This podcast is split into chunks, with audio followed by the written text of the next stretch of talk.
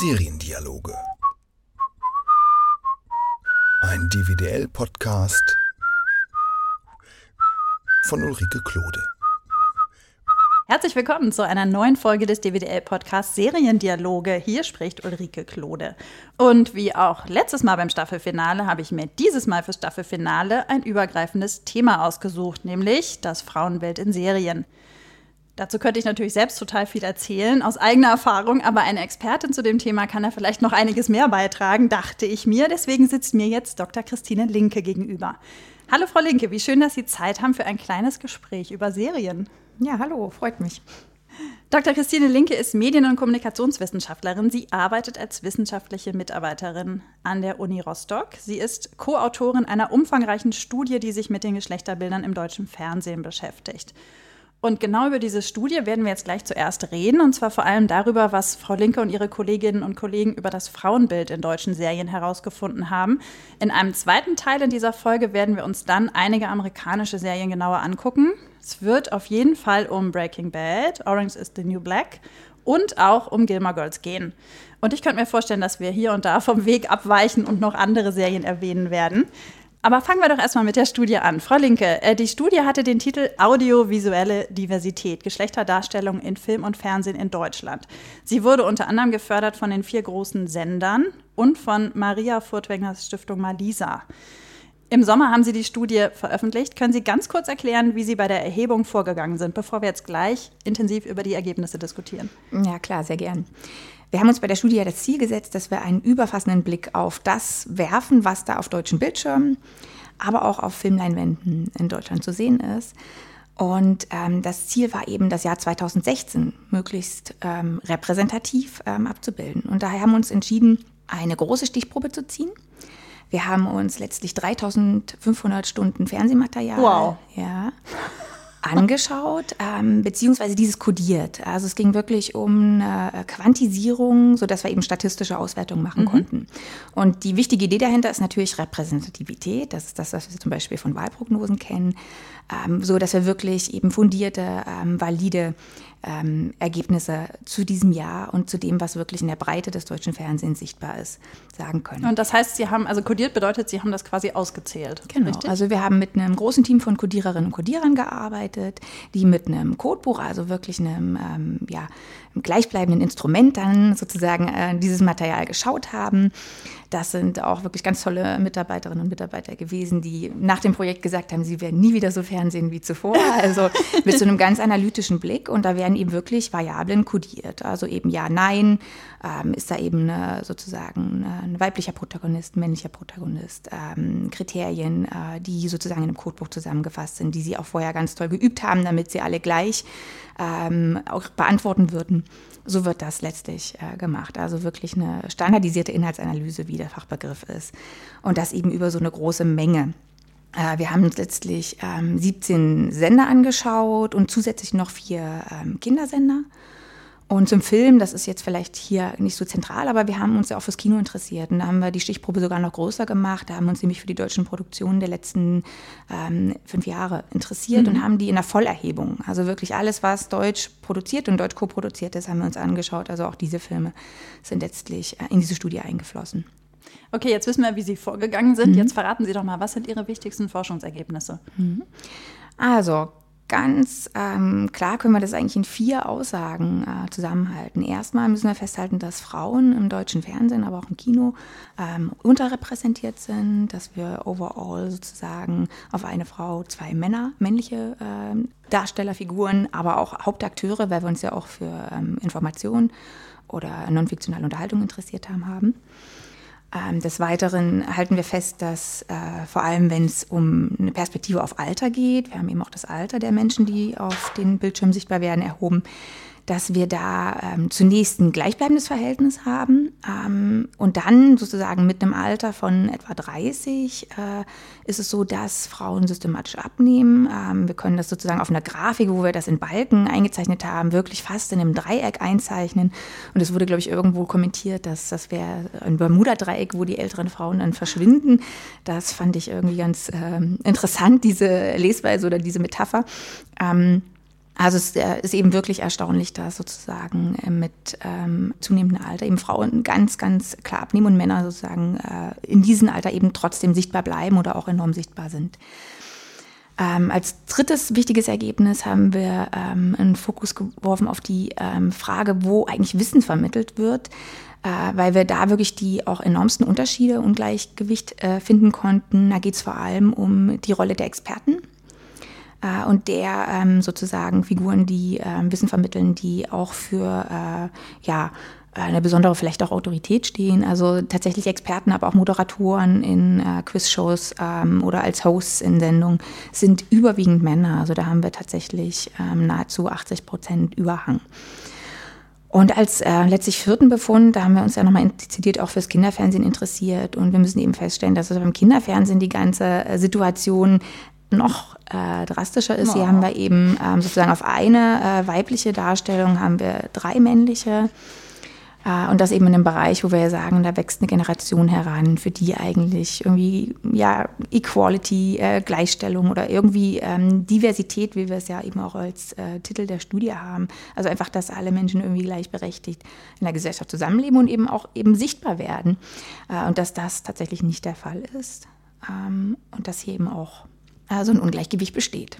Das ist letztlich, könnte man vielleicht sagen, dass wir wirklich in der Studie einfach ein Ungleichgewicht der Repräsentativität, von Diversität und eben insbesondere auch von Darstellung der Geschlechter feststellen mussten. Noch kurz eine Nachfrage zum Kinderfernsehen. Mhm. Ähm, also das bedeutet auch, dass äh, Tierfiguren zum Beispiel, ja, haben das, Sie da auch das Geschlecht erhoben? Das war, äh, das ging, war ja so ein Thema, was äh, so ein bisschen auch diskutiert wurde oder für so ein bisschen auch teilweise flapsige Bemerkungen sorgte, wo ich da eigentlich ähm, so ein bisschen überrascht war, weil wir wissen ja, dass Tierfiguren ähm, gerade im Kinderfernsehen also eben in eher Möglichkeitsräumen, eher Fantasieräumen total wichtig sind.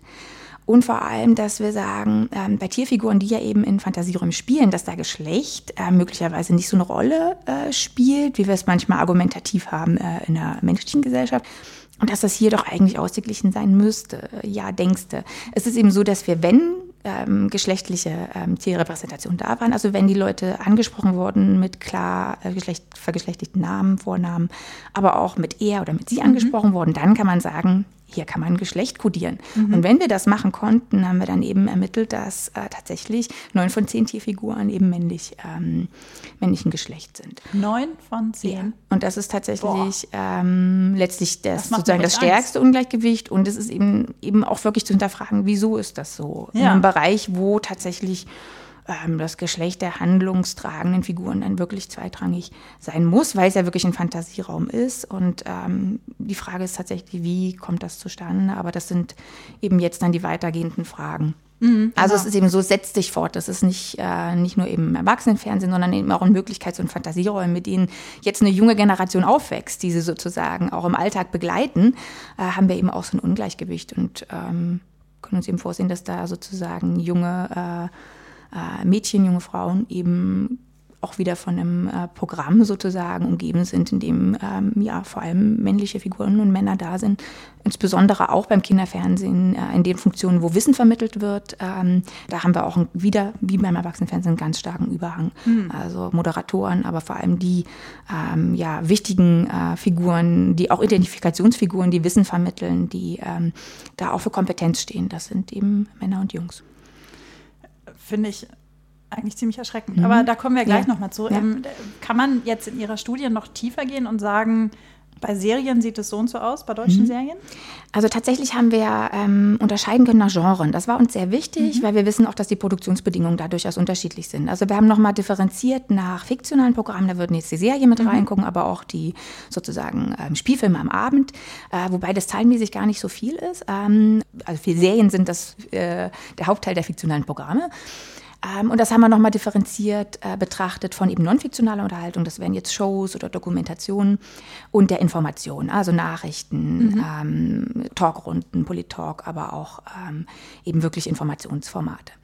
Und tatsächlich können wir eigentlich diese äh, ähm, Schieflage, also wirklich diese, dieses Ungleichheitsverhältnis durchaus in, in allen Genres festhalten. Mhm. Im fiktionalen Bereich und auch im Kino ähm, ist die Schieflage nicht ganz so stark. Und okay. insbesondere, also es ist tatsächlich genauso da, aber wir haben tatsächlich eine stärkere Schieflage in den anderen. Ähm, ähm, Genres. Äh, interessanterweise sticht tatsächlich auch ein Bereich nochmal raus, nämlich die Telenovelas und Soaps. Das war tatsächlich äh, das Genre der Unterbefund, wo wir tatsächlich festhalten konnten, dass wir mit 52 Prozent ähm, sozusagen mehr weibliche Protagonistinnen ähm, auf, der auf dem Bildschirm sehen als, äh, bei, ähm, als männliche. Die haben, sind dann sozusagen mit 48 Prozent mal eben äh, disparat. Und wenn wir wissen... Was ja, was ja ungefähr der genau. Geschlechterverteilung. Ja, also statistisch ist es ja so, ja. dass wir sozusagen 51 zu 49 und von insofern können wir sagen, okay, in diesem Genre ist die sozusagen, ähm, ähm, sozusagen reale Sichtbarkeit äh, der, des Verhältnisses, wie wir es in der Gesellschaft haben, erreicht. Ja, aber eben nur in diesem Genre. Mhm. Also Sie haben ja eben schon gesagt, das war eine reine Inhaltsanalyse. Genau. Ähm, trotzdem frage ich Sie jetzt, haben Sie eine Vermutung, woran das bei Telenovelas und Soaps liegen könnte? Mhm. Und das wäre eben der nächste Schritt, äh, nämlich zu gucken, wie äh, gerade bei fiktionalen Programmen, wie sind da eben äh, Narrationsverläufe, wie sind diese Formate strukturiert. Und gerade bei den Telenovelas wissen wir ja, dass im Hauptblick der Handlung ist letztlich eine Liebeshandlung zwischen ähm, und das ist, ich weiß nicht, ob es ein Gegenbeispiel schon gibt, aber meistens heterosexuelle ähm, ähm, ja, Liebesbeziehungen. Und von sofern ist dieses Pari-Pari eigentlich ganz logisch. ja. Ähm, genau, also das wäre äh, letztlich ein naheliegender Erklärungsversuch. Und es würde natürlich, ähm, auch um das nochmal für die anderen Programme äh, zu ähm, zu unterscheiden und auch nochmal äh, besser zu verstehen, wäre natürlich nochmal ein tieferer Einblick in die Handlung, in Handlungsstrukturen und auch in den Aufbau von, von diesen Figuren, also Protagonisten. Ähm, äh, interessant. Wir haben das fürs Kino ermöglichen können. Mhm. Äh, da haben wir nämlich den allseits bekannten Bechteltest umsetzen können. Okay. Und konnten eben auch nochmal zeigen, dass auch in deutschen Kinoproduktionen tatsächlich Frauen vor allem im Kontext von Beziehung und Partnerschaft gezeigt werden. Also die Filme bestehen eben tatsächlich äh, den Bechteltest auch zu einem relativ hohen Bestandteil nicht. Können Sie ganz kurz noch den Bechteltest erklären? Ja, also ich habe den in den Seriendialogen schon öfter erklärt, ja. aber es kann ja nicht schaden. Ja. Und zwar ist der Bechtel-Test von Alison Bechtel entwickelt. Ich glaube, das war eigentlich so ein ironischer Komment zum Hollywood-Kino. Äh, und äh, ist aber tatsächlich ein interessantes und robustes Kriterium, wirklich quantitativ festzuhalten, wie äh, Filmnarrationen, wie Filmfiguren aufgebaut sind. Und zwar sind es letztlich, ähm, ich glaube, es sind vier Fragen. Ähm, und zwar nämlich kommen zwei Frauen in einem Film vor, bekommen diese Namen, hm, sprechen sie miteinander und da ist nämlich häufig schon sozusagen sind Filme raus, also wirklich eine Situation, in der zwei ähm, Frauen miteinander sprechen und, die wäre wichtige Zusatz, sprechen sie über was anderes als über Männer und Beziehungen. Mhm. Äh, und das ist tatsächlich ähm, ein Kriterium, das klingt erstmal gar nicht so wild, aber das sind, ist ein Kriterien, die, an denen viele Filme scheitern weil tatsächlich in den ähm, wichtigsten Rollen, Positionen und auch eben in der Handlungsstruktur äh, Frauen eben nicht diesen Raum haben, wirklich äh, in der Situation miteinander zu sprechen. Und wenn dann sind es eben häufig die Liebeshandlung. Ja, und das äh, ist tatsächlich ähm, auch ein robustes Kriterium für eine quantitative Analyse. Deswegen haben wir es fürs Kino tatsächlich ermöglicht und haben den Test auch umgedreht. Mhm gesagt, das wäre ja jetzt interessant zu sehen, aber natürlich muss man eigentlich auch, äh, um das wirklich sauber abgrenzen zu können, muss man das Gleiche natürlich auch für die männlichen Protagonisten machen. Und das Ergebnis ist aber tatsächlich so, dass ähm, diesen umgedrehten äh, Bechteltest sehr viel mehr Filme äh, bestehen. Also Männer werden weniger häufig nur im Kontext von Beziehungen dargestellt. Okay, das ist ja. interessant, weil ja. bisher, wenn man über Bechteltest diskutiert hat, ging es ja wirklich immer nur um den Frauenteil. So. Ja. Aber das finde ich spannend, dass Sie das umgedreht haben. Ja, also ich glaube, es gibt, äh, es gab verschiedene Leute, die das so als Idee schon mal mit hatten mhm. und wir haben das jetzt eben einfach auch systematisch aufgegriffen und äh, tatsächlich eben eins zu eins für die gleichen Filme machen können. Und das mhm. ist natürlich von der Aussagekraft her, zumal wir dieses repräsentative Sample haben, in dem wir beide Tests machen können und das so gegenüberstellen, ist natürlich einfach eine ähm, ja, sehr, sehr klare Aussage, die da da ist. Ja, ja der Wächtetest äh, funktioniert bei Filmen sehr gut. Ja. Da kann man ihn gut anwenden. Bei Serien ja. finde ich den halt sehr schwierig. Sie haben völlig recht. Und für Serien gibt es ja. halt im Grunde noch gar nichts. Genau, oder? das wäre was ganz Spannendes. Ähm, wir sind da dran. Aber Sie haben recht, es funktioniert nicht. Es funktioniert nicht, weil es wirklich andere äh, Strukturen sind. Ähm, aber ähm, genau, es wäre natürlich spannend, das fortzusetzen. Mhm. Ja. Genau. Ja.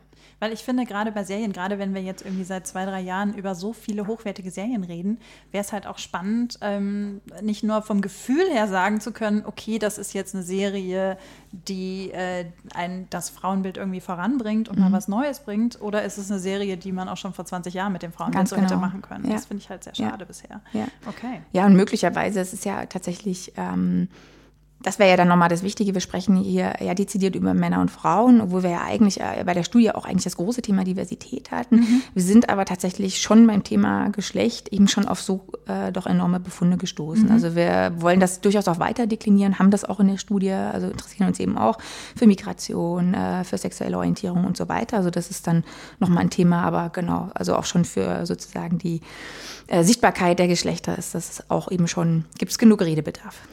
Das heißt, halten wir fest, also wir haben äh, deutlich weniger Frauen als Männer im Fernsehen. Ja. Frauen müssen vor allen Dingen jung sein.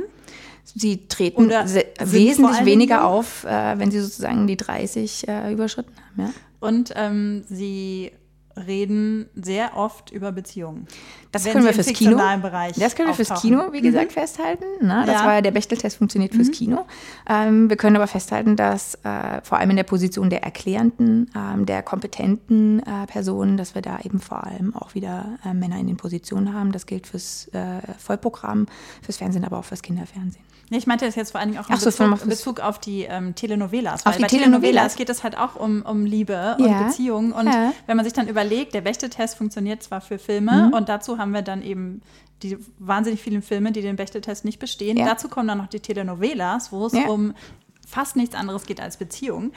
Dann kann man doch eigentlich für den fiktionalen Teil jetzt mal die gar nicht so ganz wissenschaftliche Schlussfolgerung ziehen, dass Frauen im deutschen Fernsehen in fiktionalen Sachen vor allen Dingen in Bezug auf Beziehungen vorkommen. Ähm, genau, das wäre jetzt so ein, so ein, Hinweis. Also ich würde tatsächlich die, die Daten dann nochmal noch mal genauer sprechen lassen und jetzt so diese, ähm, aber man könnte letztlich äh, so eine Vermutung auf jeden mhm. Fall formulieren und mhm. sollte in zukünftigen Studien da tiefer reinschauen mhm. und deswegen eben auch nochmal so ein eher dann auch ähm, ähm tatsächlich ein Test äh, oder ein ähm, Kodierung, die eben auf Handlungsebene, auf, auf wie werden Figuren dargestellt, was machen die eigentlich, mhm. ähm, das nochmal weiter erörtern. Mhm. Also wir haben das tatsächlich auch anvisiert. Ähm, äh, was wir zum Beispiel auch mit versucht haben zu erheben, ist in Berufsfelder. Mhm. Und da können wir eben auch sagen, dass wir tatsächlich äh, in Berufsfeldern natürlich äh, zum meisten Überhang von Männern haben und dass wir auch, das ist äh, häufig auch ein Argument zu sagen, na ja, in der Gesellschaft sind auch in vielen Bereichen Frauen einfach nicht so stark ausgewiesen. Äh, unsere Daten sagen ja, aber auch in den Feldern, in denen sie stark ausgewiesen sind, werden sie nicht sichtbar. Gesundheit. Ah. Ähm, auch, ähm, auch Themen von zum Beispiel ähm, bei den Finanzen, Finanzbereich wissen wir, dass Frauen sehr, sehr stark sind. Anwältinnen, das haben wir, wir haben, glaube ich, pari pari, was wir Anwälten und auch Staatsanwältinnen und Richterinnen haben. Und das wird tatsächlich so nicht sichtbar. Das mhm. müssen wir festhalten. Okay, das ist ja mhm. eigentlich erschreckend. Das hätte ich jetzt, also äh, gerade wo Sie jetzt sagten, ähm, im medizinischen Bereich, Gesundheit und so, mhm. hätte ich jetzt erwartet, also hätte ich es eigentlich anders erwartet, dass, mhm. weil das halt so ganz normal ist, dass, so, dass da Frauen sehr stark vorkommen. Mhm. Ähm, dass es im Fernsehen entsprechend dargestellt oder abgebildet wird. Aber jetzt fallen mir gerade bei den Arztserien, bei den mhm. Deutschen, nur jetzt um mal die Arztserien zu nehmen, keine Frauen ein. Mhm. Oder ganz wenige Frauen, die spielen mhm. dann nur eine Nebenrolle. Oder ja. sind die Hausfrau. Ja. Naja, das Gretchen vielleicht. Ja, ja, okay. gut. Das ist natürlich die, das leuchtende Vorbild. Genau. Also aus Doctor's Diary jetzt genau. für alle, die die Anspielung nicht verstanden diese, haben. Diese Breite ähm, äh, und wir wissen ja eben, dass es wirklich ein, ein, ein äh, Berufsfeld, wo wirklich äh, ein großer Überhang ist, selbst, selbst bei den Ärztinnen. Also man wird ja immer gesagt, okay, das ist dann Pflegepersonal. Also wirklich, wenn wir Hierarchie noch mit reinnehmen, mhm. haben wir dann nochmal noch mal eine andere Sicht, die das noch verschärft sicher. Aber selbst bei den Ärztinnen haben wir, ähm, gibt es äh, Berufsstatistiken, die eben sagen, dass es tatsächlich ähm, auf sozusagen dieser ähm, ähm, normalen Assistentin-Ärzt oder normalen ähm, Stationsärzte-Ebene haben wir Pari-Pari und das wird nicht äh, so abgebildet. Mhm. Mhm. Wo wir jetzt schon ähm, aufs Genre runtergebrochen ja. haben und ein bisschen tiefer eingestiegen ja. sind, ist es dann auch möglich zu sagen, ob es einen Unterschied gibt zwischen öffentlich-rechtlich und ähm, Privatfernsehen? Mhm. Ähm, also ähm, overall kann man sagen, deswegen können wir unsere Ergebnisse auch so in so vier wirklich knackigen Points ähm, zusammenfassen, dass wir jetzt keine großen Unterschiede festhalten konnten. Und ähm, das ist vielleicht auch nochmal zur Methode zu erläutern. Es ist so, dass wir ja wirklich diesen Draufblick und diese breite Sicht ähm, als Ziel hatten und deswegen auch so eine Stichprobe gezogen haben. Mhm. Man kann das, ich hatte das eben schon mal als ähm, Analogie gesagt, ähm, vergleichen mit letztlich äh, Prognosen für Wahlergebnisse. Und deswegen ist es schwierig, jetzt zu sehr aufzuklamüsern, jetzt verschiedene Genres, verschiedene Sender oder eben auch die Gruppen, noch öffentlich-rechtlich versus privat. Ähm, das funktioniert so von der Logik nicht, deswegen ist es schwierig, da valide Aussagen zu treffen. Mhm. Okay. Ähm, grundsätzlich haben wir eben keine ähm, wirklich substanziellen großen Unterschiede finden können äh, und würden jetzt sozusagen mit so einer Aufschlüsselung ähm, da tatsächlich jetzt nicht wirklich sinnvolle Aussagen treffen. Okay, das heißt, weil das im Grunde sich dann nur auf zwei Filme oder so beziehen würde. Genau, es ist einfach so, genau. Wir haben okay. letztlich eine äh, künstliche 14 Tage, äh, sozusagen eine zufällige Stichprobe wie aus einer Urne gezogen. Ähm, es ist eben so, als wenn dann eben ja per Zufall ja auch bestimmt wird, per Zufallszahl, der wievielte der jetzt aus dem Wahllokal kommt, befragt wird. Und es ist eben schwierig dann das so zuzuordnen, wie wenn man jetzt irgendwie einen spezifischen Stadtbezirk hat. Ähm, da wird eben dann nur zufällig, werden eben nur sehr wenige Leute befragt. Mhm. Ähm, trotzdem ist das Ergebnis für vielleicht die gesamte Bundesrepublik äh, dann repräsentativ, weil sozusagen überall in allen Städten Menschen befragt werden.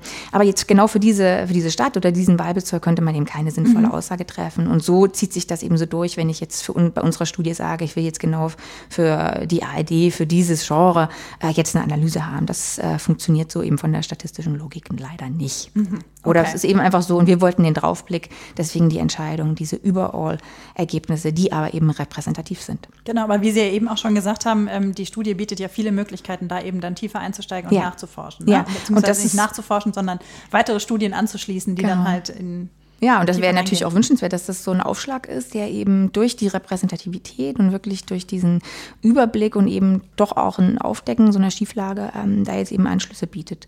Äh, und dann wäre natürlich spannend, das eben für verschiedene Genres ähm, und für verschiedene Themenbereiche nochmal tiefer zu untersuchen.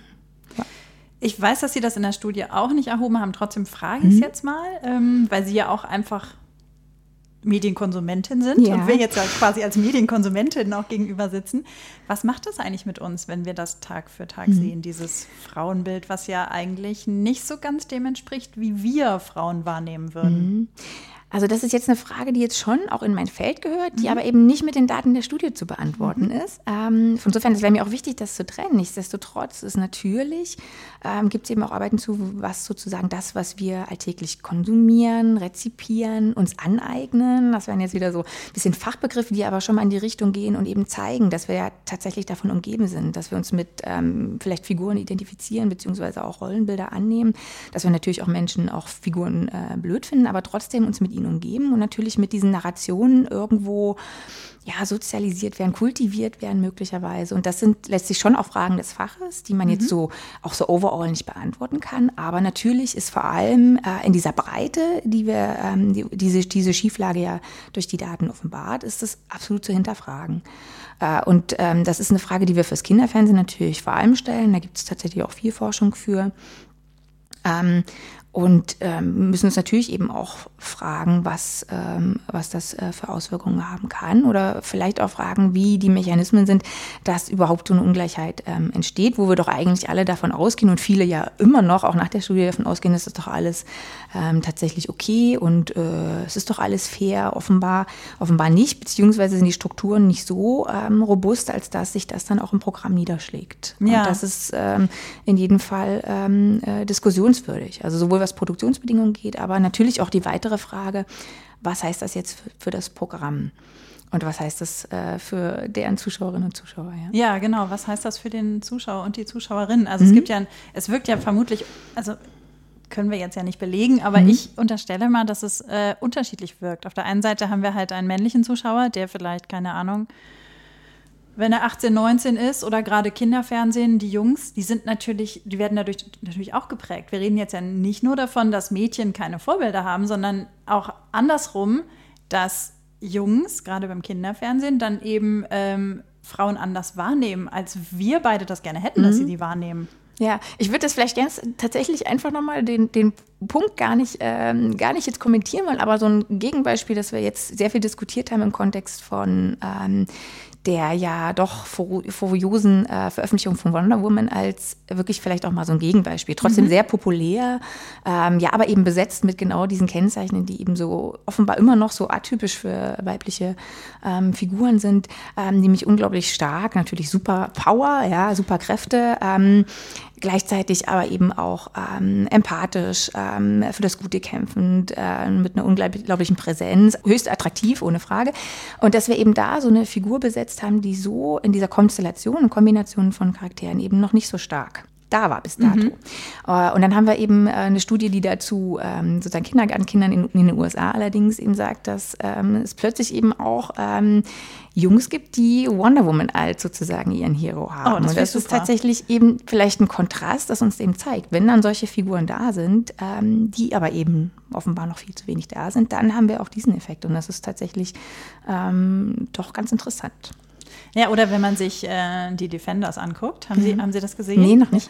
Ähm, Jessica Jones ist ja eine von den Defenders. Ja. Ähm, das andere drei sind alles halt drei männliche Superhelden. Ja. Jessica Jones hat ja wie alle anderen auch eine eigene Serie vorher gehabt. Ja, da habe ich mal reingeschaut. Und, ja. Genau, und äh, bei Jessica Jones ist es so, ähm, dass als der Showrunner gefragt wurde, wer von den Defenders denn jetzt eigentlich der Stärkste ist, hat er gesagt, Jessica Jones. Mhm. Die steckt alle in die Tasche. Mhm. So, das, das fand ich halt toll. Also, dass er sowas dann auch nochmal betont hat, ja. ähm, dass eben wir jetzt halt Superhelden auch endlich Superheldinnen haben. Ja. Und Jessica Jones hat ja noch nicht mal so ein Kostümchen an, wie das Wonder Woman ja. trägt, sondern die trägt ja halt Schlabberpulli und äh, so, ne? Und läuft da rum und sieht noch nicht mal wahnsinnig gut aus, sondern ja, also halt wenn man dann normal. ein bisschen weiter schaut, man findet sie. Ja, ja, das ist ja auch schön. Genau, also deswegen äh, ähm, für mich ja immer noch äh, eine die wichtige Figur ist äh, Buffy the Vampire Slayer, weil sie eben genau auch, auch ganz bewusst damit spielt. Ja, also ich glaube gerade am Anfang noch, da, das macht sie ja später nicht mehr, wenn sie da im Skileder-Kostümchen auftaucht und sie ihre offenbar, weiß ich nicht, scheinbar 1,50, aber eben einfach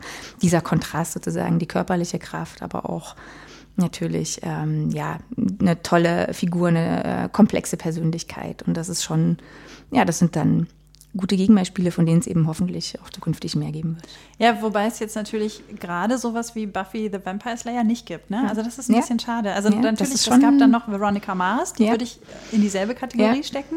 Ähm, aber jetzt gerade ja, es ist irgendwie genau, es gibt sie, aber das ist schon, das sind schon dann mal so ähm, ähm, besondere Momente, dass auch so eine Serie, die, na, da, da, kommen wahrscheinlich Dinge zusammen, dass es die Chance gibt, dass mhm. diese Serie so gemacht werden kann und dass dann tatsächlich auch ähm, dieser, ja schon auch Hype und dieser vor allem auch langfristige, also ich glaube, die Fangemeinde ist nach wie vor riesig ähm, dass das so entstehen kann. Aber nichtsdestotrotz. Ja, die ist leider schon sehr alt, auch die Fangemeinde ja. jetzt. Ja, das also für, stimmt. Für irgendwie 15-jährige Mädchen oder so ist Buffy jetzt, glaube ich, nicht so das Richtige. Ja, das stimmt. Das ist tatsächlich. So ähm, wir, wir, sind mit ihr äh, gealtert.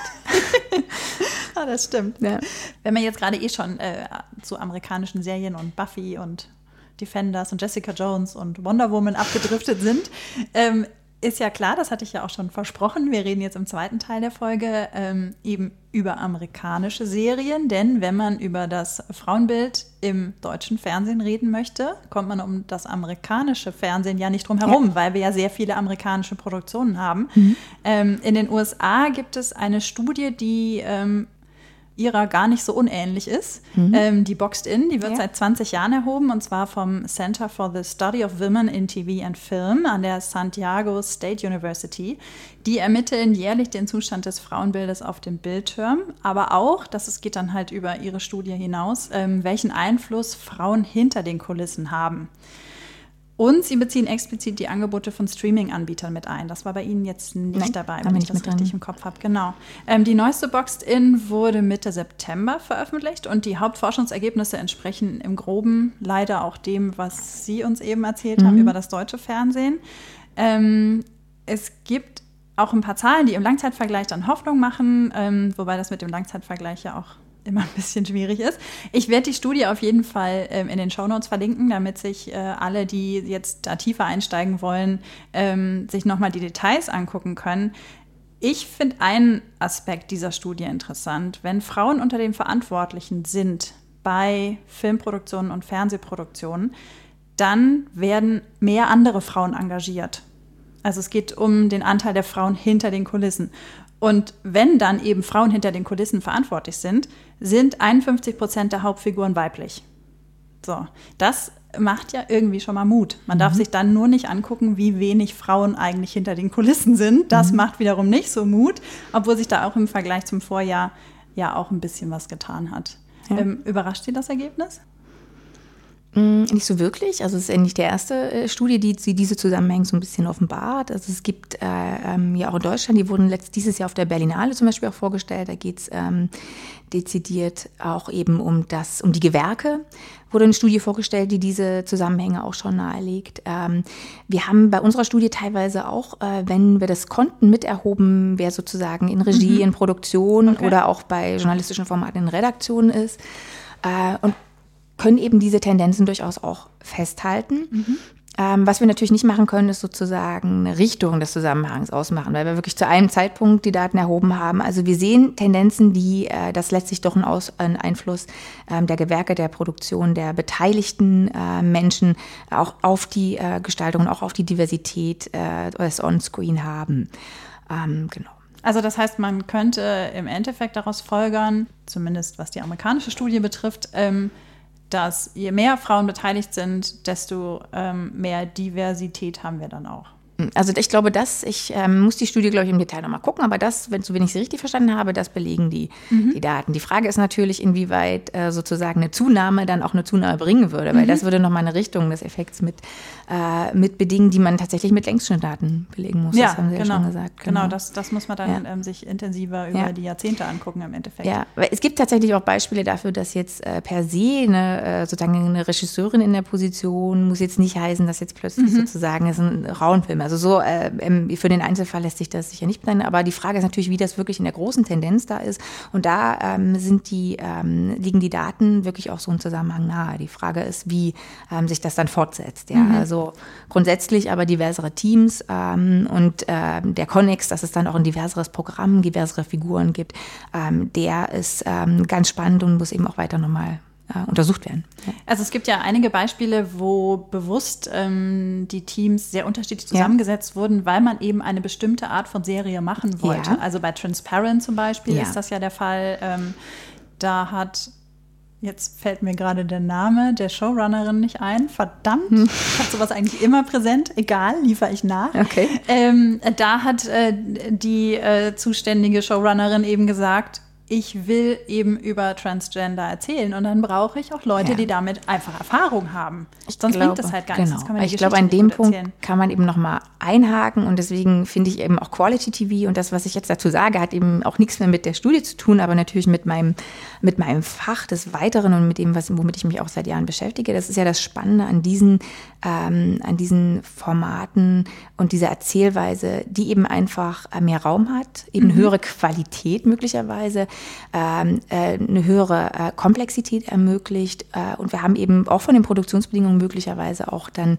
ähm, Leute, die nochmal aus ausgefahrenen Strukturen ausbrechen können. Und uns dafür aber eben auch ähm, Serien liefern, die uns einfach auch äh, viel ähm, ja, mehr geben, möglicherweise, weil sie eben komplexere Figuren haben, weil sie eine ganze Welt kreieren ähm, und eben jen, jenseits von wirklich Durchset-Programm äh, uns da ja, möglicherweise auch diverseres äh, Programm liefern und vielleicht auch ja, qualitativ hochwertigeres. Und das äh, Spannende ist eben, dass man durchaus aber auch hier Unterschiede sieht. Ähm, und was mir, glaube ich, nochmal wichtig ist zu sagen, ist, dass ja auch ähm, wichtig ist, dass man letztlich eine Bandbreite hat. Also, dass es natürlich auch ähm, Serien gibt, die sich dezidiert mit, äh, ich nenne es wirklich in Anführungszeichen, die mache ich hier mit den Fingern, äh, mit Männerthemen oder mit Frauenthemen, what, whatever, äh, thematisieren. Aber es geht ja eben auch darum, ähm, diese zu ergänzen mhm. durch eben komplexere, vielleicht gebrochenere und eben auch ähm, Bilder in äh, Bereiche der Gesellschaft, die sonst so marginalisiert und eben nicht sichtbar wären. Und das ist ja, glaube ich, gerade ähm, das, wo man eben fragt, dass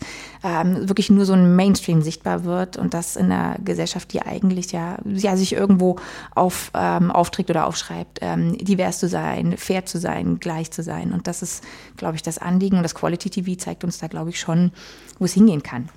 Insofern ist das, sind das äh, letztlich auch ja aktuelle ähm, ähm, Themen und Serien, die ja auch dadurch gefeiert und diskutiert werden. Ja. ja, wobei das ist die eine Seite, dass man ja. halt die verschiedenen Nischen bedient und ja. Leute, die das Bedürfnis haben, sich jetzt mit dem Thema auseinanderzusetzen, weil sie eben nach Vorbildern suchen, genau weil sie halt so sind, dann eben die Vorbilder brauchen. Aber gleichzeitig finde ich es dann aber auch wichtig, dass wir jetzt nicht nur in der Debatte nicht nur über Quality TV reden, mhm. weil wir natürlich auch wollen, dass die Masse erreicht wird. Ja, absolut. Ich möchte auch gerne, dass Leute, die Vorurteile gegenüber Transgender-Leuten mhm. Äh, haben, ähm, auch von solcher, solcher Serie erreicht werden, das werden sie natürlich nicht mit Transparent. Nein. Das Genau. ist Und schade. deswegen- das ist dann wahrscheinlich der deswegen- übernächste Schritt. Deswegen gilt es eben, sich nicht nur mit Quality TV zu beschäftigen, was äh, wir gerne tun, äh, wo wir auch viele Anfragen für Hausarbeiten haben, sondern, sondern natürlich, ähm, das ist spannend, das ist wichtig, aber natürlich geht es äh, eben auch darum, sich mit äh, dem, deswegen was sichtbar ist und was sozusagen auch, deswegen Fernsehvorprogramm, die Entscheidung auch wirklich ähm, das zu untersuchen. Ja, klar. genau. Also dann Mhm. Sowohl als auch. Daily Soaps und Ja. so weiter. Ja. So, jetzt weg mal von den äh, Zahlen und den Studien. Reden wir doch mal über Serien konkret. Äh, ich habe ja eben gesagt, dass wir auf, über drei auf jeden Fall reden wollen. Fangen wir doch mal mit Breaking Bad an. Frauen kommen in der harten Drogenwelt von Heisenberg höchstens mal nebenbei vor. Aber wenn wir dann Walter Whites Welt angucken, also der normale Walter, Walter White, wenn er sich nicht als Heisenberg äh, hinter Heisenberg versteckt, ähm, da kommen Frauen dann schon vor, nämlich äh, in Form seiner Frau Skylar und dann noch ähm, seine Schwägerin Marie. Die beiden sind aber, was, was mir an der Serie immer ein bisschen missfallen hat, total traditionell gezeichnet und auch als schwaches Geschlecht. Hatten Sie auch diesen Eindruck oder haben Sie da mehr drin gesehen als ich? Ähm, ich fand ähm, durchaus ähm, interessant, dass diese Frauen ihren Raum bekommen, ja, aber und das ist, glaube ich, der wichtige Kontrast, eben nicht nur in dieser sozusagen der legalen Welt oder nicht dem sozusagen Doppelleben, sondern in dem normalen Welt. Äh, und dann aber auch dezidiert dann nur in so diesen angestammten traditionellen Sphären. Und das ist, glaube Genau, ich, also, das, was. also im Haushalt dann, ne? Genau, also, ähm, genau, also sicherlich vor allem dadurch bedingt, Skylar ist ja ganz zu Beginn auch schwanger, ja, also sozusagen diese Mutterschaft und ähm, durch, glaube ich, das äh, Kind ist auch fortwährend präsent, das Baby. Ähm, genau, also schon auch mit äh, in dieser Sphäre des Hauses. Ähm, sie wird zwar dann auch wieder berufstätig, ähm, aber nichtsdestotrotz ist das sozusagen der Fokus der Auseinandersetzung. Also das familiäre Umfeld, das Heimische, das ähm, bei Marie ist es ähm, eben vor allem auch nochmal die äh, glaube ich, nochmal mit so einer ähm, ja auch psychischen ähm, ähm, Belastung umgeht. Dann eben auch nochmal dieses, so ein Klassiker eben, das eben auch so, das was so weiblich besetzt ist, durchaus problematisch. Also durchaus eben nicht nur diese ähm, sozusagen eindimensionalen weiblichen Charaktere, es sind durchaus auch Züge, die äh, vielleicht auch ein bisschen auf Abgründe hinweisen. Bei Marie die Kleptomanie und bei Skylar, ja, die dann durchaus auch mit einsteigt, aber immer in so einem abgesicherten Modus und ganz klar sozusagen zur Geldwäsche, was ja auch wieder so ein typisches Organisieren, den Alltag am Laufen halten und so weiter hat. Ja. Also das ist schon äh, in der Welt, in dieser Welt ganz klar aufgeteilt. Und eigentlich verwunderlich, dass sozusagen in dem, dem, in dem Crime-Part, dass da so wenig ähm, Frauenfiguren oder weibliche oder auch andere Figuren Raum haben. Ja. Ähm, ja. Was mir bei Marie aufgefallen ist, ähm, dass ich, dass man ja erst sehr spät erfährt, dass sie überhaupt arbeitet. Mhm, also irgendwie in einer sehr späten Staffel. Und das Ja. Mhm. ist ja eigentlich symptomatisch dafür. Also, dass sie halt nur diesem Kontext gezeigt wird, äh, Familie, Beziehungen und so. Das Ja. ähm, fand ich schwierig. Und was ich mit schwachem Geschlecht meine, ist, dass von Anfang an ähm, klar ist, Walter White hat als Begründung dafür, dass er jetzt eben in diese illegale Welt abtaucht, dass er seine Familie und seine Frau äh, finanziell unterstützen will, wenn er dann irgendwann sterben sollte. Und das fand ich schon als Grundannahme doof. Das hat mich genervt von Anfang an bei dieser Serie. Ja, es ist auch, hat auch was mit, einem, mit einer Idee von, äh, von Beziehung zu Ja. tun, in der eben ähm, sozusagen nicht partnerschaftlich äh, irgendwie Probleme gelöst werden, sondern eben dieses Doppelspiel, dieses ähm, eigentlich, ja, weil er das gar nicht, er nimmt das ja gar nicht als Option, das mit ihr ähm, zu besprechen. Oder? Ja, genau, das ist ja, der nächste Schritt. Er entscheidet für sich selbst. Ich muss dafür sorgen, dass es meiner Frau gut geht, aber ich sage ihr gar nichts. Grund, davon. ja, grundsätzlich. So, ja. Also es ist Ja. Mhm. sozusagen Entscheidung, ähm, trifft er eben einfach. Ja? Also das ist schon auch was von, von Handlungsmacht, äh, die eben der Figur eben zugesprochen wird. Und das kann man vielleicht sagen, ähm, diese Handlungsmacht haben die weiblichen äh, Charaktere nur absolut bedingt. Also es ist klar, dass es den Konflikt gibt, als sie dann sozusagen auch mit den Kindern geht. Mhm. Ähm, aber mehr kann sie dann auch nicht. Ne? Also das ist sozusagen, mehr wird dann auch nicht in den Fokus genommen. Also sie sind laufend mit, ja. Ähm, aber sozusagen der Fokus ist in dem, in dem Fall dieser Serie ja wirklich einfach ein männliches Handlungsfeld. Und natürlich ähm, ist das ähm, was, was man vielleicht dann eben auch irgendwann merkt, wenn man andere Formate kennt.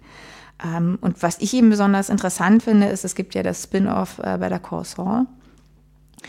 Und da habe ich damals eben einfach interessiert reingeguckt und habe da eben diesen Kontrast wirklich nochmal erlebt. Ähm, Ich bin mir gar nicht bewusst. Ähm, Sie sagten, dass, dass es durchaus ähnliche ähm, sozusagen Macher und Schreiber sind. Das ist derselbe. Es- derselbe genau. Showrunner. Ich weiß nicht, wie es Genau. dann tatsächlich auch nochmal geht bei den Schreibern per se, weil mir da eben eine Figur aufgefallen ist, die wirklich nochmal so einen Kontrast liefert und die ich einfach so auch wirklich faszinierend stand, die, die für mich auch, glaube ich, den Grund lieferte, nochmal diese Serie weiter zu verfolgen.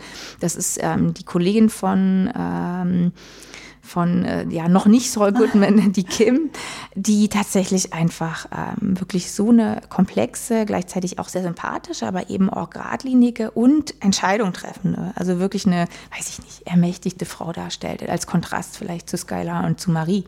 Die man ja auch im Arbeitsumfeld kennenlernt, Ja, ne? Absolut. Sie sind ja, äh, Anwälte zusammen. Und ähm, ich glaube, was beide Serien ja ähm, miteinander verbindet, ist ja so dieser Konflikt um auch durchaus moralische Entscheidungen und gleichzeitig eben die Wirren des Lebens, die, ähm, die sie uns ja wirklich auch knallhart, aber ähm, trotzdem eben auf eine Art und Weise vermitteln, wie wir sie irgendwie uns zu beziehen können.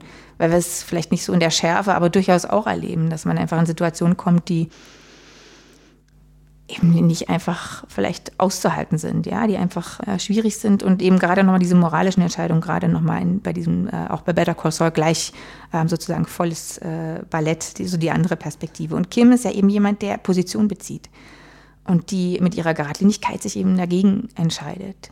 Die, ähm, und gleichzeitig diesen Menschen, der nicht einfach ist, für den sie aber irgendwie, was auch immer, ähm, eine, irgendwie auch eine Fürsorge, eine echte freundschaftliche, was auch immer da noch mehr ist, ähm, empfindet ihm das auch äh, versucht zu vermitteln und da wirklich so ein Counterpart liefert, eben wirklich auch so eine Stärke, so eine starke Position, die auch ganz wichtig ist für, für die Handlung und dadurch finde ich auch Better Call Saul nochmal, für mich nochmal auf eine andere Weise komplex und zugänglicher macht, als Breaking Bad es überhaupt geschafft hat. Das heißt, ähm, für sie ist bei Better Call Saul also diese weibliche, es ist ja, es ist ja nicht wirklich die Hauptrolle. Also die, Nee. diese, Mhm. diese Nebenrolle eigentlich das Entscheidende, warum sie die Serie Ja, also für mich war, und genau diese Beziehung, die ja eben, äh, eben genau anders funktioniert, da wird, werden eben Sachen verhandelt und da wird auch, ähm, da wird auch dagegen gehalten. Da werden Positionen wirklich, das sind authentische, irgendwie durchaus sehr starke, ja, äh, ähm, Menschen, die dann aber gleichzeitig auch immer wieder, ähm, wieder kommunizieren. Also das ist, finde ich, eine sehr interessante äh, Beziehung, die die beiden haben. Ja, das, das finde ich spannend. Das war mir so jetzt noch gar nicht aufgefallen. Spannend, dass Sie das sagen. Und Okay. spannend auch, dass sich ähm, Vince Gilligan in dem Fall entwickelt hat. Mhm. Also, äh, weil bei amerikanischen Serien ist es schon in der Regel so, dass der Showrunner ganz klar die Figuren vorgibt, ganz klar die Okay. Mhm. Storylines vorgibt. Die werden dann zwar mit den anderen Kollegen zusammen erarbeitet im Writers Room, aber es ist schon klar, es wird so gemacht, wie der Showrunner das Mhm. will. Da hatte ich ja nochmal einen Gedanken bei Breaking Bad, weil ich fand ja zum Beispiel, dass Skylar ähm, auch an Komplexität durchaus gewinnt. Ja, also weiß nicht, das ist, ähm, das wäre ja vielleicht auch nochmal ein, ja, ein Anzeichen dafür, dass da Entwicklung möglich ist. Vielleicht Ja. auch in so einer Person, die ja wirklich dann ganz starke Vorgaben machen kann. Aber nichtsdestotrotz ist dann die Figur der Kim, finde ich, wirklich eine ganz, ganz interessante. Ähm, ja. Skylar hat ja ganz viel Hass auf sich gezogen, Mhm. interessanterweise. Das hat mich überrascht, dass die Leute so ähm, extrem auf diese Figur reagiert haben, als sie, Mhm, als sie das Gefühl hatten, dass Skylar ähm, Walter White verrät. Zwischendrin Mhm. mal.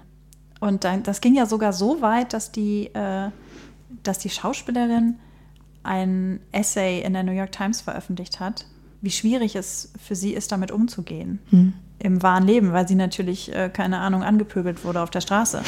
Also da, Ja, das das ist schon extrem. ich, ja. Das sind so Dinge, die man einfach nur erstaunt wahrnimmt. Ja, das ist, das sind dann, ja, da müssen wir uns dann eben nochmal mit anderen Phänomenen auch dieser ähm, Medienwelt und der Idee, inwieweit ähm, eben fiktive Narrationen dann möglicherweise an Narrationen anknüpfen, die irgendwie Menschen dann für sich und für ihren Alltag, aber auch nochmal in anderen Konstellationen relevant finden. Und dann natürlich dieses, diese Übersprungshandlungen, die sind schon beängstigend. Ja. Ja, aber daran sieht man ja, dass man diese Diskussion gar nicht abtun kann, von wegen, ach, das ist ja nur im Fernsehen, das Ja, äh, betrifft ja. nicht die Realität. Also wenn man solche Auswüchse wirklich diskutieren muss, dann muss man eben auch diskutieren, was macht das Ganze, was wir sehen mit uns? Und das ist was macht, kann man ja an solchen Fällen sehen. Und das ist was macht, kriegt ja jeder eigentlich, wenn er ehrlich ist, täglich mit. Also, dass man sich da beeinflussen lässt und dann auch mal, also nicht nur negativ beeinflussen lässt, sondern eben auch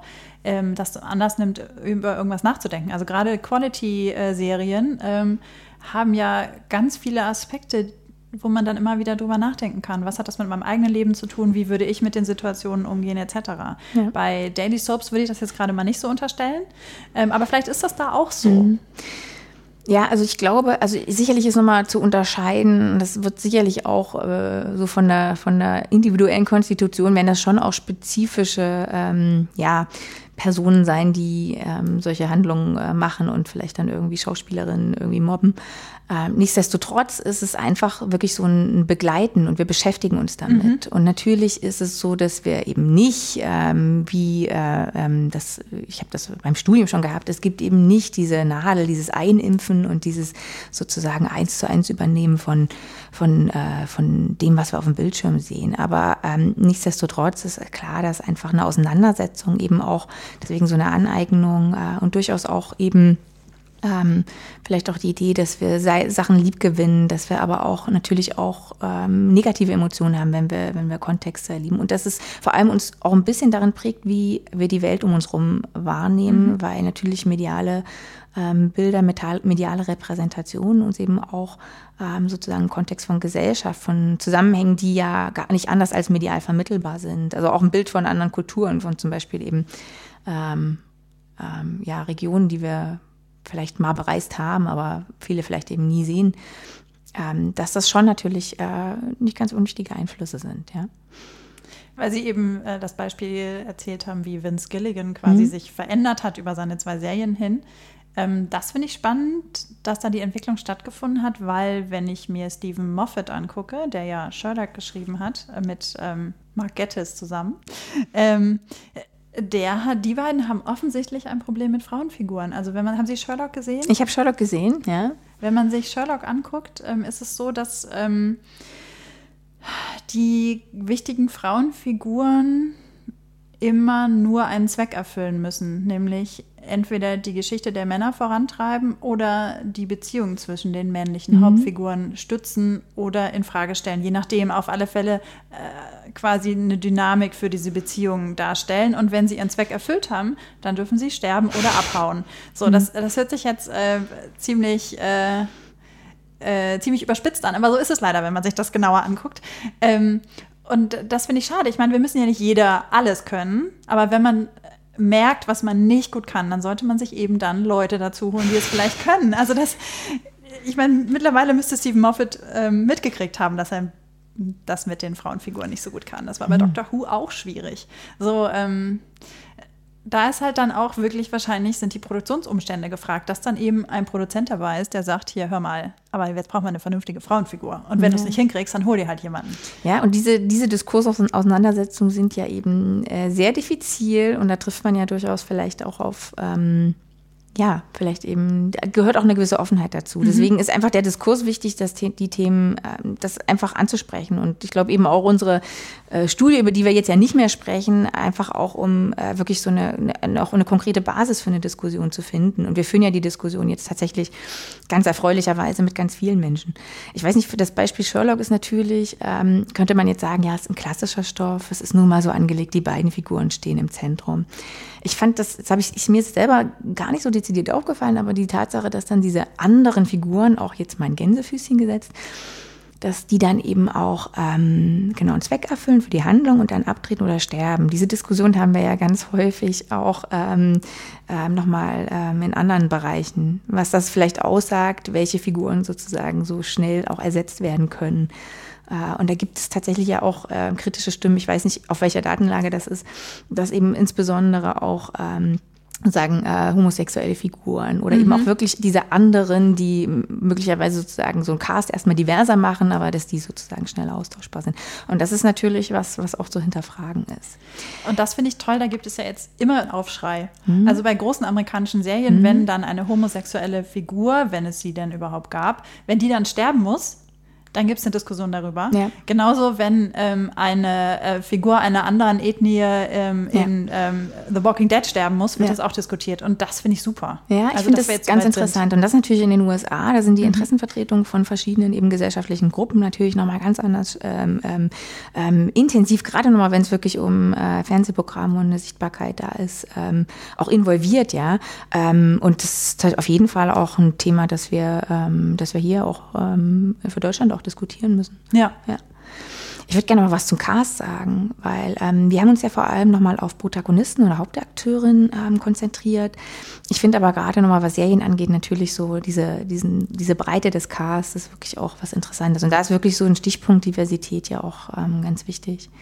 Und da ist zum Beispiel, fällt für mich eben auch schon mal allein äh, Buffy raus mit einfach so einem ähm, Cast, der schon einem schon sehr, sehr weiblich auch ist. Ne? Mhm. Ja, das stimmt. Ja, ähm, und das ist ähm, dann vielleicht eben auch ein, ein Thema, was vielleicht dann, wenn man so einen klassischen Stoff, Stoff macht wie ähm, Sherlock Holmes, wäre eben die Frage, wenn man den übersetzt, ob man dann nicht vielleicht auch andere Wege findet. Zum Beispiel Nebenfiguren, die im klassischen männlich sind, wieso, wieso die nicht einfach einfach mit einer Frau besetzen. Ja. Also diese Wege sind, äh, manchmal ist das Geschlecht ja für die Handlungsweise, zumal wir ja hoffen, dass Frauenfiguren komplexer werden und eben auch ähm, vielseitiger, ähm, dass äh, das auch möglich werden kann. Ich glaube, das ist jetzt noch eine wichtige Ergänzung, ähm, die ich nochmal zu unserer Studie machen will, weil wir ähm, so ein bisschen eben auch festhalten konnten, zum Beispiel hinsichtlich Alter, aber auch hinsichtlich ähm, beruflicher oder Rolle der äh, Figuren, ähm, dass wir so ein, ein, äh, doch einen Eindruck gewinnen konnten und der stützt sich eben durch verschiedene der sehr quantitativen Befunde, dass sozusagen die Range, in der ähm, Frauen, weibliche Hauptakteurinnen und weibliche Protagonisten auftreten können, eben eine schmalere ist. Also das ist, und das ist durchaus auch was, was wir dann sozusagen vielleicht in der Handlung von, von, von Serien auch hinterfragen und erleben können. Also dass deren auch, ähm, ähm, das geht jetzt wirklich tatsächlich auch nochmal in Richtung, wie die Figur gezeichnet ist, welche ähm, Handlungsoptionen die hat, ähm, okay. welche Eigenschaften und ähm, das ist so eine Tendenz, die wir nochmal auch über Figur, äh, wir haben uns tatsächlich auch Körper angeguckt, aber durchaus nochmal über die Funktion, die sie in Handlungsstrukturen haben kann, dass da irgendwie so eine nochmal eine stärkere Einengung ist. Das sind jetzt aber wirklich so ein bisschen diffizilere Daten. Ähm, aber das ist, das ist, glaube ich, das Wünschenswerte, dass einfach die, ähm, die Handlungsoptionen, die da sind, die, die Figuren eigentlich einfach ähm, jenseits vielleicht des Geschlechts, aber auch anderer Eigenschaften in der Breite da sein können und interessant sein können und eben ausgeformt. Und das ist sicherlich so ein, so ein Feld oder so eine Möglichkeitsraum, den Quality TV doch eben in vielen guten Beispielen uns irgendwie offenlegt. Und die Hoffnung wäre natürlich, dass das sich irgendwie, dass das, weiß ich nicht, Schule macht. Ein sehr gutes Beispiel ist da ja, das war der perfekte Übergang von Ihnen jetzt, Ja. ähm, Orange is the New Genau. Black. Da haben wir ja sehr unterschiedliche, vor allen Dingen Frauenfiguren, Ja. die aber eine wahnsinnige Range haben. Ja. Ich finde ja das Faszinierende ist ja das Setting, das eigentlich ja genau eben nicht ähm, das, was Breaking Bad vielleicht auch ja, bis zum gewissen Weise machen muss. Ob es dann genau so gemacht werden muss, ist die andere Frage. Wirklich sozusagen ein Heim, Beruf und dann noch dieses sagen, kriminelle Doppelleben ähm, macht, sondern wirklich dieses Setting in dem Gefängnis, was vielleicht metaphorisch für eine amerikanische Gesellschaft steht und direkt mit dem Fokus aber auf über ein eben Frauengefängnis, also sozusagen auf die weibliche Sicht auf die Gesellschaft, ähm, die Vielfalt von äh, sozusagen Ethnizitäten und Herkunft. Ähm, interessanterweise natürlich auch Klasse, die hier reinspielt, ja mit der Hauptfigur, die eigentlich aus einer anderen Schicht, aus einer anderen Klasse kommt. Äh, und das äh, wird ja hier wirklich ähm, hochdramatisch und ähm, hervorragend äh, durchdekliniert, ähm, durchexerziert und äh, ja, das finde ich, schon äh, sehr, sehr bemerkenswert. Ja, und Männer haben da wirklich nur die absolute Nebenrolle, was ja schon das Setting quasi mit sich bringt. Gleichzeitig kommen über die Männer, die es dann gibt, äh, wieder die Themen raus. Also wirklich auch, ich finde schon gerade nochmal über ähm, ja, durchaus Gewalt, ja, in Form von ähm, ja, den äh, Gefängniswärtern, sexualisierte Gewalt, ähm, dann natürlich die Relationen, die ja im Leben, die ja dazu führten, dass diese Frauen im Gefängnis sitzen, die ja ganz wichtige Background-Stories sind, die ja, dann eben auch mit jeder Geschichte ähm, sozusagen, man freut sich, man hofft immer, dass äh, so ein Charakter jetzt sozusagen im Detail beleuchtet wird. Und das sind ja schon ähm, dann eben auch wichtige Gefüge, die erklärt werden und die tatsächlich häufig auch mit äh, Geschlechterverhältnissen zu tun haben, wieso diese Frauen da sitzen, dass da eben die ähm, sozusagen äh, äh, Partnerin des Drogendealers halt da sitzt, weil sie sozusagen ähm, gefangen wurde, wahrscheinlich wie sie da sozusagen Drogen äh, abgepackt hat, aber er sie besuchen kann. Ja, also das sind äh, Konstellationen oder ich finde meine Lieblingsfigur ja die Red ähm, die ähm, letztlich auch das äh, Geschäft äh, mehr oder weniger übernehmen musste oder eben auch Entscheidungen treffen musste, um sozusagen in einer Welt zu überleben, in der ähm, ähm sie natürlich auch einfach einem Gefüge und durchaus auch einem Gefüge von äh, Geschlechterkonstellationen ähm, sich irgendwie ergeben musste und dann da landet. Ja. ja, die wird ja gespielt von Kate äh, Mulgrew. Ja.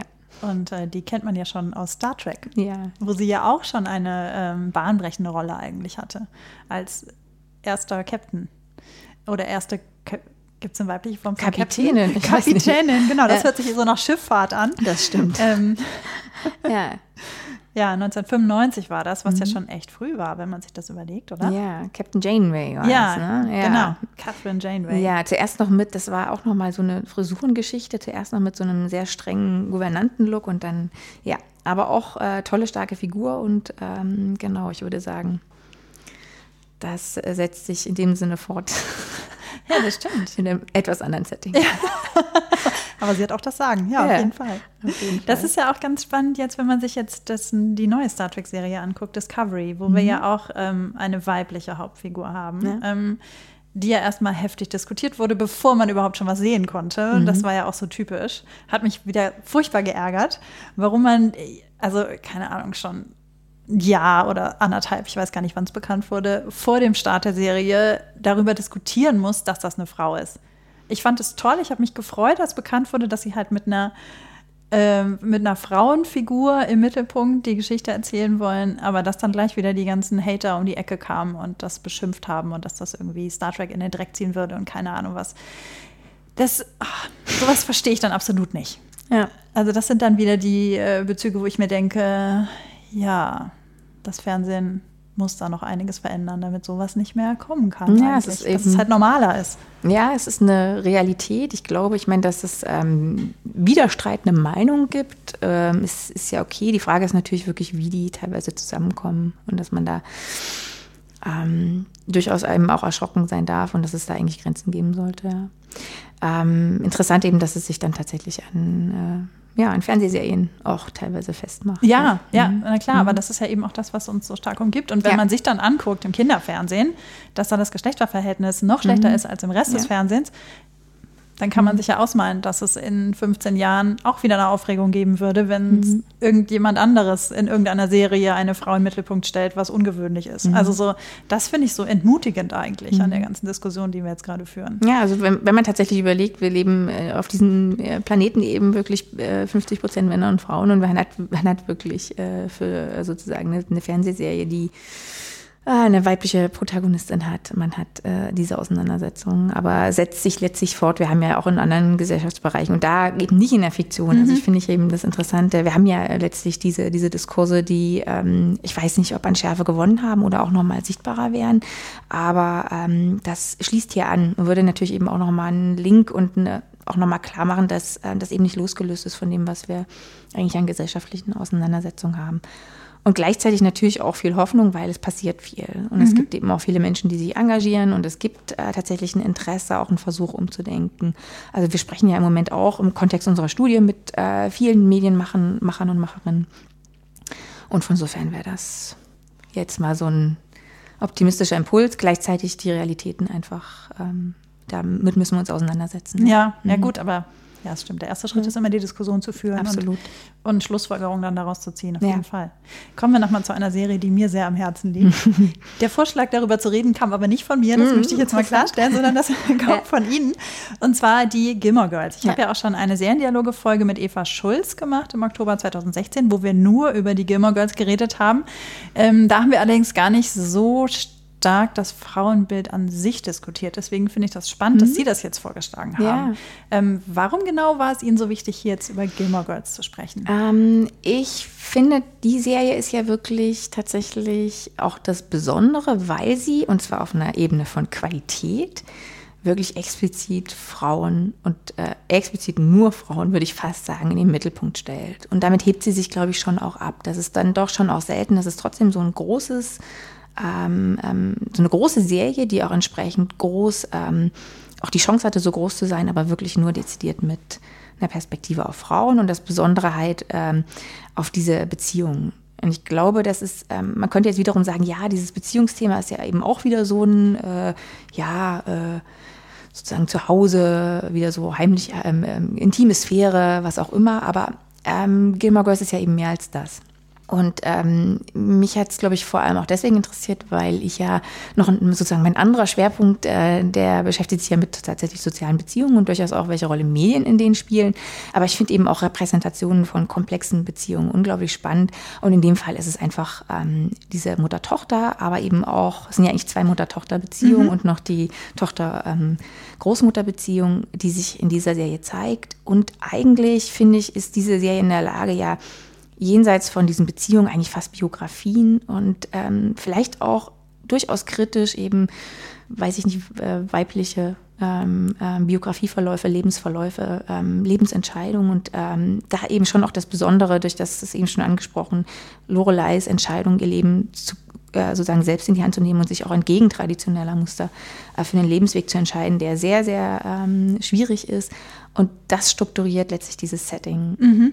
Und das finde ich schon äh, bemerkenswert. Ich habe mich sehr über ähm, sozusagen diese Neuauflage ähm, gefreut, äh, ähm, dass sie entstanden ist. Ähm, habe da aber durchaus, hätte da jetzt durchaus auch Punkte, die ich jetzt nicht so toll fand. Aber per se finde ich eben ähm, die Serie schon auch ein bisschen Meilenstein. Und ja, weil dann eben sich auch die Zeit genommen wird, diese ja. unterschiedlichen Beziehungen sehr Absolut. differenziert genau, darzustellen. Genau, genau. Okay. Es ist eben, es sind wirklich hoch, eben nicht nur komplexe Figuren, sondern mhm. ich finde fast, dass das ja eine Familiengeschichte aus wirklich dieser Perspektive mit einer gewissen Leichtigkeit, ähm, mit ähm, eben wirklich auch einer Liebe zum Detail, mit auch einem doch spezifischen Milieu, die das für mich auch ganz normal mit so Ostküste USA verbunden ist. Ähm, und da hätte ich jetzt vielleicht gleich, die Kritik. Ich finde, das ist fast in der, in der sozusagen der neu, äh, in den neuen Varianten so ein bisschen sehr verkitscht worden. Mhm. Aber das ist, ja, ist jetzt egal, ja. per se ist es einfach ähm, schon äh, auch ein besonderes Setting, was man, was man da sichtbar macht und schon auch wiederum, würde ich sagen, ein Kontrastprogramm äh, oder schon auch eine, so ein bisschen progressiv im Vergleich zu dem, was man sagen im, im Mainstream und vielleicht auch in der US-amerikanischen Gesellschaft von einem Frauenbild, von Familienstrukturen, weiß ja eben eben nicht nur den Patchwork, sondern eigentlich wirklich auch durchaus Brüche eben mhm. thematisiert und gleichzeitig eben dann so eine liebevollen, herzlichen, äh, warmen Beziehungen und äh, tollen Charaktere äh, sichtbar macht. Was ich jetzt wiederum spannend fand daran, dass es überhaupt diese Fortsetzung gab, die hat ja dazu geführt, dass sich viele jüngere Frauen, mhm. die mit den Gilmore Girls erstmal gar nicht so viel zu tun haben, dann nochmal diese Serie überhaupt angeguckt Super. haben. Ne? Mhm. Also dadurch ist quasi, was ich vorhin gesagt habe zu Buffy, schade, es gibt ja. gerade keine Serie wie Buffy, ja. aber Netflix hat es geschafft, dadurch, dass es halt zehn Jahre später diese Fortsetzung gab, dass viele Frauen, die äh, als die Gilmore Girls liefen, zu jung waren für die Gilmore Girls, mhm. sich das jetzt angeguckt haben. Hoffentlich nicht nur Frauen, das wäre ja ein Wunsch, aber genau, ja, aber trotzdem. Ja, ich, ich kenne zwar auch viele Männer, die Gilmore Girls ja. wirklich toll finden, aber ich glaube, es ist halt vor allen Dingen eine Frauenserie. Mhm. Oder beziehungsweise jetzt, ich würde jetzt nicht Frauenserie sagen, aber eine Serie, die vor allen Dingen von Frauen geguckt wird. So. Mhm. Das ist, das ist, glaube ich, so. Das ist sehr schade, aber ist leider so. Und sehr spannend ist, das habe ich erst, ähm, das ist mir beim Gucken gar nicht so aufgefallen, aber dass sie, dass es ja quasi ein Ausbruch einer Frauenfigur aus ihrer bestehenden Umgebung ist. Das mhm. hatten Sie eben auch schon ganz mhm. kurz angesprochen.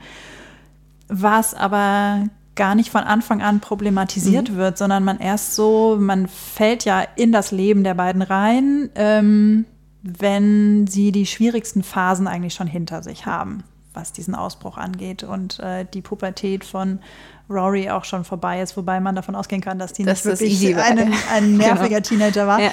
Ähm, so, dass, dass, dass das gar nicht so problembehaftet mhm. ist und nicht zu schwer, ja. aber man trotzdem so mittendrin oder so zwischendrin immer mitkriegt, wie schwer es gewesen sein muss für Lorelei, diesen ja. Schritt zu tun, ihr reiches Elternhaus zu verlassen, andere Wege zu gehen, sich selbst was aufzubauen. Und dass sie es dann eben auch geschafft hat, Hotelmanagerin mhm. zu werden und dann ihr eigenes Hotel zu gründen und solche Sachen. Das ist schon echt bemerkenswert, was da alles angelegt ist in dieser mhm. Serie. Ja, ähm, ja und das, das zeigt einem ja auch nochmal, dass letztlich äh, diese Serien uns ja durchaus auch unterhalten wollen und sollen. Mhm. Ja, es hat ja hier schon auch was mit einem gewissen Vergnügen zu tun, aber gleichzeitig, und das ist sicherlich auch das Bemerkenswerte, uns ähm, mehr oder weniger eben uns auch mit Realitäten auseinanderzusetzen und mit, mit Gesellschaft, mit Beziehungen, mit uns selbst oder mit diesen Figuren und vielleicht mit uns selbst.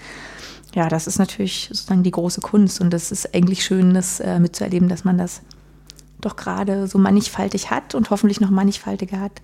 Ich würde gerne noch was ergänzen eben zu diesem Thema. Ähm, sondern wer schaut eigentlich dann auch? Und ähm, das ist ja jetzt so die eine Seite, dass wir uns damit auseinandersetzen, wer ist sichtbar, ja, wer wird sichtbar gemacht. Ähm, und die Hoffnung wäre natürlich eben auch, dass sozusagen ein breite, breites Publikum eben auch für verschiedenste äh, Formate, die ja vielleicht, wenn sie divers sind und wenn sie sozusagen in einem Cast eben möglichst auch vielfältige Menschen und vielfältige ähm, Lebenszusammenhänge zeigen, dass das eben auch eine ja, breitere Menge zugänglich wird. Also mhm. wir haben die Diskussion, ähm, dass eben beim Kinderfernsehen tatsächlich gesagt wird, dass es sozusagen schwieriger ist, die Jungs vor den Fernseher zu holen. Ähm, und äh, das ist jetzt, finde ich eben, aber kein, kann kein Argument dafür sein, mehr Jungs zu zeigen. Ja. Ähm, ich glaube eben, dass es wichtig ist, ähm, Charaktere zu finden und die eben unabhängig davon, welches Geschlecht, welche sexuelle Orientierung, welche Herkunft, welche ähm, ja, wie auch immer ähm, ähm, sie sozusagen sind, dass sie eben in der Breite abgebildet sind mhm. und dass sie ähm, eben auch äh, starke Figuren in verschiedenen Kontexten ähm, äh, gezeigt werden können und dass das vielleicht eben auch einem Publikum mehr, äh, dass es eben ein breiteres Publikum erreichen kann und ähm, das natürlich äh, vielleicht je besser gemacht und je mehr anschlussfähig. Ähm, und das sehen wir ja an, an, Formaten, die in der Lage sind, sozusagen auch einfach zu unterhalten, die mhm. man durchgucken kann, aber gleichzeitig Anschlüsse und Lesweisen zu bieten, die eben differenziert, die durchaus auch problematisierend sind. Und das ist jetzt, glaube ich, die große Kunst des, ähm, ja, was dessen, was wir als Quality TV irgendwie erleben. Ja, auch da gibt es eine Range. Es gibt Formate, die sind leichter zugänglich auch vielleicht einem breiteren Publikum mhm. und dann sicherlich sehr anspruchsvoller, aber da kann man, kriegt man trotzdem eine Idee, ähm, wo äh, modernes Erzählen hingehen kann. Eigentlich ist das ein schönes Schlusswort. Ich möchte trotzdem nur eine Sache jetzt noch ja. einhaken, die Sie gesagt haben. Und zwar, Sie haben gesagt, beim Kinderfernsehen gibt es das Problem, die Jungs vor den Fernseher zu kriegen, obwohl es so viele männliche Figuren mhm. gibt. Vielleicht ist das auch einfach der falsche Ansatz, oder? Ich meine, wenn es damit schon nicht gelungen ist, vielleicht brauchen die einfach viel spannendere Figuren. Das so. wäre auf jeden Fall ein Punkt zu diskutieren. Das ist ja sehr interessant, mhm. dass das also das, äh, darüber muss ich noch ein bisschen länger nachdenken. Aber das wäre eben genau nochmal der Rückschluss jetzt sozusagen zu schauen. Äh, und das ist eben auch Rückschlüsse, die nicht so einfach zu mhm. machen sind. Ich ja. kann nicht per se so von Zuschauerzahlen jetzt auf mein Programm schließen und sagen, mein Programm begründet das oder umgekehrt. Mhm. Absolut. Und deswegen hoffen wir jetzt eigentlich, dass sozusagen im, im jetzt Folge unserer Studie eigentlich nochmal andere Methoden, andere äh, Themen, differenziertere vielleicht ähm, äh, Perspektiven zu verschiedenen Genres und Bereichen angesiedelt sind. Aber, und das hoffe ich eigentlich auch sehr, ist, dass wir diese Studie erneut machen können, mhm. um dann eben auch feststellen zu können, ist, hey, ist was passiert, worauf wir natürlich alle sehr hoffen. Ja, ja, natürlich. Also und wirklich im Sinne von Längsschnittdaten, mhm. wo wir dann eben auch äh, Veränderungen wirklich äh, und Wege in der Veränderung äh, wirklich dann festhalten können. Darauf hoffen wir. Sind Sie denn hoffnungsvoll, dass sich in der Darstellung der Frau was ändert, jetzt so in den nächsten vier, fünf Jahren? Also wir diskutieren gerade an ganz vielen Stellen, mhm. also eben auch mit, mit Menschen, die in verantwortlichen Positionen sind. Und von sofern, klar. Schön. Ja, klar. Also ich bin im Zweifelsfall immer optimistisch. Ich finde es wichtig, dass wir trotzdem auch die Studie wieder machen. Ja. Um das dann auch nicht nur mit Optimismus und ja, irgendwie Hoffnung zu untermalen, sondern das ist sicher einfach wichtig, dass ähm, dann auch zu überprüfen. Schön, dann haben wir mit deprimierenden Fakten angefangen ja, und, und enden mit Hoffnung. Mit Optimismus und gleichzeitig aber auch einem Fahrplan, ähm, wie wir das unterstützen können. ja. Wunderbar. Vielen Dank für das spannende Gespräch. Sehr gern. Wie immer werde ich natürlich all die Dinge, die wir hier so angesprochen haben, die verschiedenen Studien oder auch den Essay zu Skylar White und so in den Show Notes verlinken. Ja, und das war leider schon das Staffelfinale der fünften Staffel, habe ich ja eben am Anfang schon gesagt. Ja, ich weiß, es war eine kurze Staffel, aber nächstes Jahr im Frühjahr geht es weiter. Und die Zeit lässt sich ja auch sehr gut mit den vielen, vielen Serien überbrücken, die wir hier im Laufe der 38 Folgen der Seriendialoge bisher vorgestellt haben. Schon allein mit den Serien, die wir hier schon angesprochen haben gerade, klappt das ja ganz gut. Bis dahin, frohes Gucken. Seriendialoge. Ein DVDL-Podcast von Ulrike Klode. Redaktion und Produktion Ulrike Klode. Sounddesign Joachim Budde.